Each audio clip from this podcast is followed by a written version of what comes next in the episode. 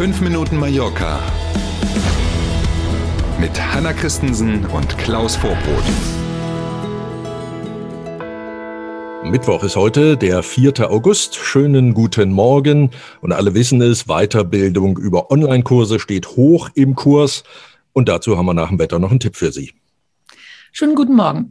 Spanien steht im Fußballfinale der Olympischen Spiele in Tokio. Jawohl, ja. Gestern nach der Verlängerung stand es fest. Gastgeber Japan darf freundlicherweise um Platz drei spielen und die spanische Nationalmannschaft steht im Finale. Gegner dann am Samstag um 13.30 Uhr unserer Zeit die Mannschaft aus Brasilien. Das ist also auf jeden Fall schon mal emotional geladen. Da darf man sich schon drauf freuen.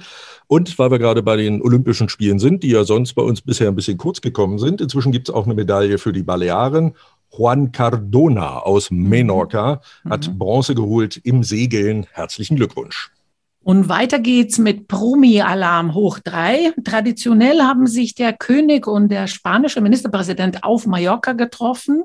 Auch ein Treffen mit der Regierungschefin der Balearen stand auf dem Programm von Premier Sanchez. Natürlich. Und der hat dann, also der Herr Sanchez, anschließend eine Pressekonferenz gegeben und hat die Balearen nochmal gelobt. Muss er ja auch machen. Die Regierungschefin mhm. hier ist ja in der gleichen Partei, logisch. Mhm. Ähm, besonders eben die Anstrengungen hat er gelobt im Zusammenhang mit Corona-Politik.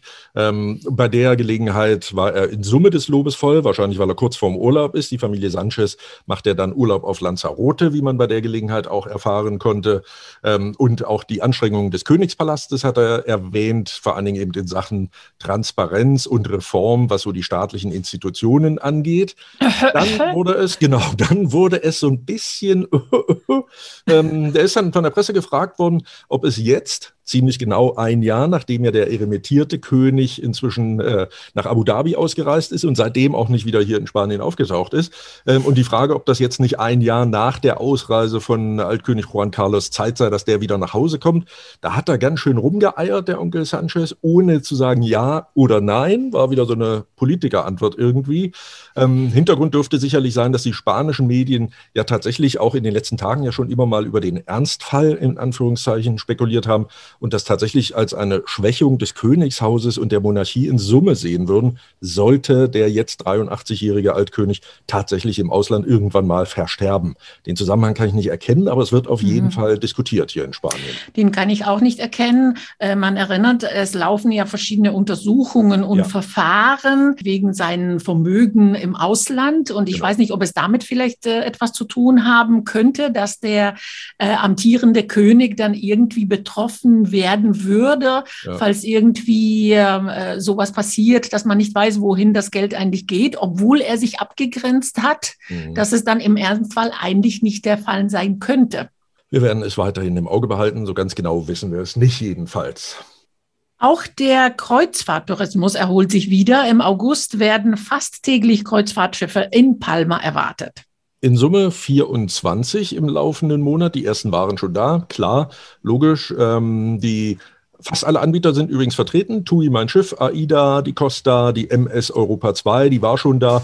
Und die Expertinnen und Experten rechnen mit ungefähr 30.000 Passagieren. Noch ist es ja so, dass die Kreuzfahrtschiffe ungefähr die Hälfte aller Plätze belegen dürfen bei so einer Fahrt. Und wenn man in das Buch guckt, in dem die Hafenbehörde aufschreibt, wer denn so noch kommen will, und guckt mal in den September, dann sieht mhm. man, dass da bis jetzt schon 27 Anläufe geplant sind. Es geht also auch in diesem Bereich Gott sei Dank wieder voran. Wir sind beim Wetter, es bleibt stabil sommerlich bei rund 30 Grad. Da kann man sich also überlegen, wo man, wenn man denn eine Weiterbildung plant, das empfiehlt sich ja immer, wo man die machen will. Am besten ist, man macht sie online, dann kann man sich nämlich aussuchen, ob man in Deutschland bleibt oder hier das schöne Wetter genießt, oder Hanna? Ja, zum Beispiel bei uns wäre eine Möglichkeit. Unsere E-Learning-Plattform hat sich an Weiterbildung für Selbstständige und Startups spezialisiert, zum Beispiel im Bereich Business-Kommunikation. Und dabei sind tatsächlich, wie du sagst, Kurse von acht Stunden Dauer online bis zu fünf Tage Mini-MBA vor Ort. Wenn man sich das Thema angucken möchte, der Link ist im Text unter der heutigen Folge. Na bitte, einmal gucken und vielleicht ist ja was dabei. Wir wünschen jetzt erstmal einen schönen Mittwoch und freuen uns schon auf morgen früh. Bis dahin, tschüss. Vielen Dank fürs Zuhören. Bis morgen um sieben. Tschüss.